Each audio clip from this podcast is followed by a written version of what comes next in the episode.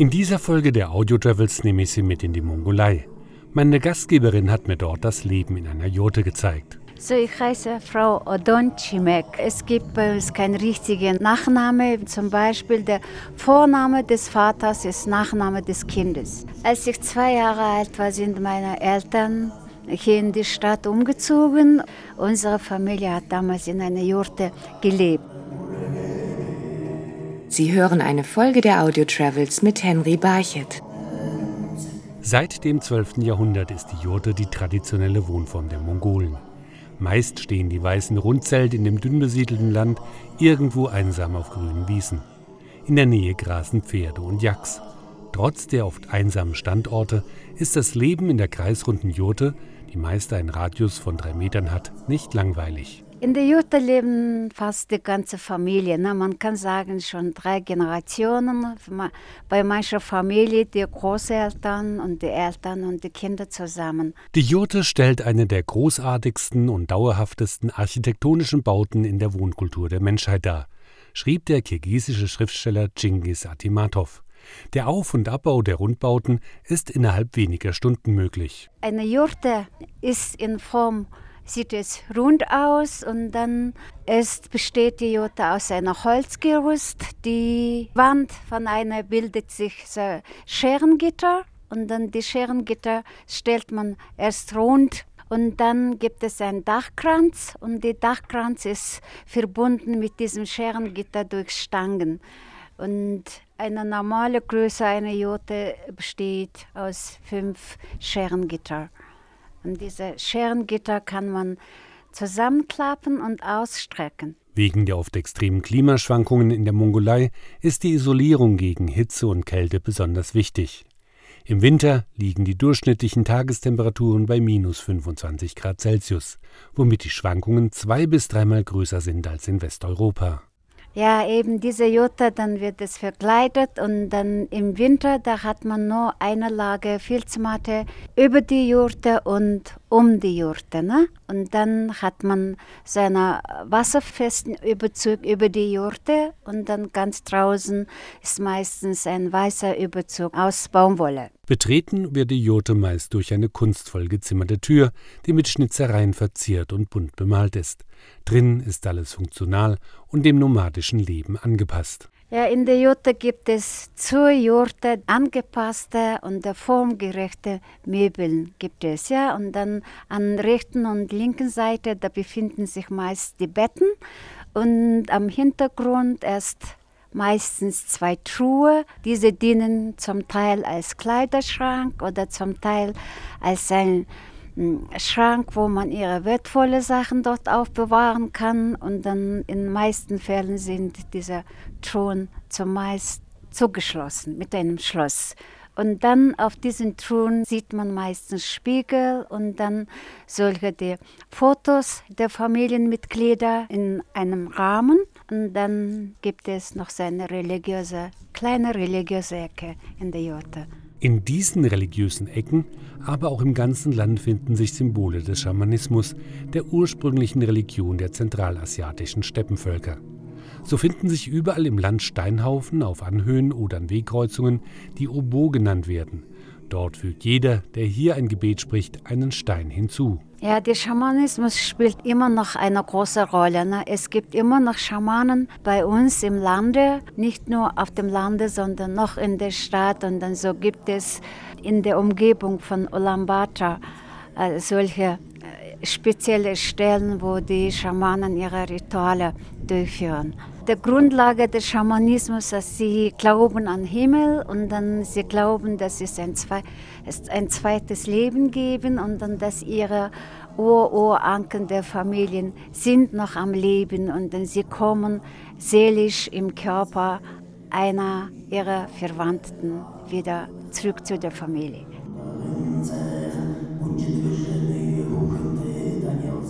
Die meiste Zeit aber verbringen die Nomaden der Mongolei mit ihren Tieren.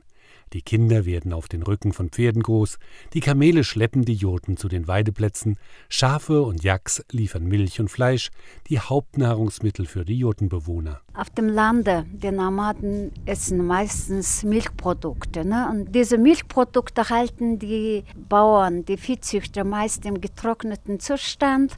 Und weil die meisten nomadische Familien haben keinen Kühlschrank zu Hause, deshalb trocknen sie zuerst. Ne? So trocknen sie Quark, diese nennt sich Arol später. Und dann Käse trocknen sie aus, Fleisch trocknen sie aus.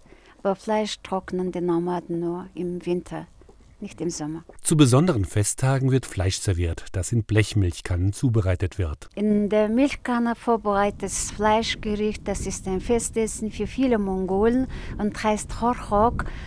Und dann diese bereitet man äh, meistens in einer Milchkanne, da wo üblich also 40 Liter reinpassen. Dieses Fleischgericht bereitet man meistens aus Hammel oder aus Ziegenfleisch und diese zerstückelt man und dann daneben macht man Steine so glühend rot. Da tut man eben das, eine Schicht Fleisch, eine Schicht geglühte Steine, alle in dieser Milchkanne.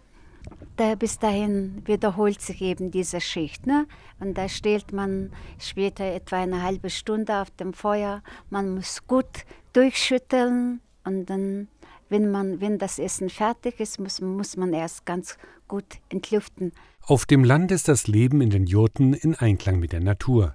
In der Hauptstadt Ulaanbaatar aber werden die Jurtensiedlungen zwischen den modernen Hochhäusern und am Stadtrand zu einem Problem. Heutzutage die Stadt Ulaanbaatar erweitert sich immer weiter und man baut auch mehr, auch sehr viel mehr und mehr moderne Wohnhäuser und die Jurtensiedlungen erweitern sich auch weiter, weil viele Viehzüchter ziehen in die Stadt um. Ne?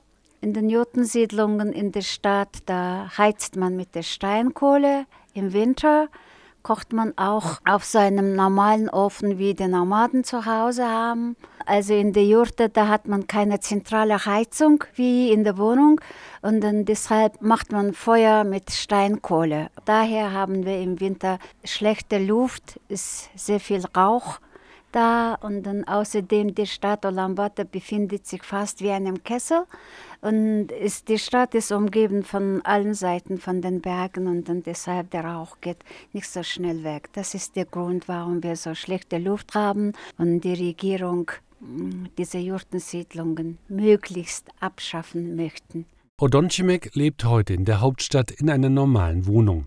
Doch oft denkt sie an das Leben in der Jurte zurück. Wenn man einen Schritt über die Tür macht, dann ist man gleich draußen und dann, also durch die Tür, wenn man, wenn man frühen Morgen die Augen aufmacht, dann kann man durch die Tür die schöne Natur sich anschauen. Überhaupt in der Jute, die Luft ist viel besser als in der Wohnung, finden die Mongolen.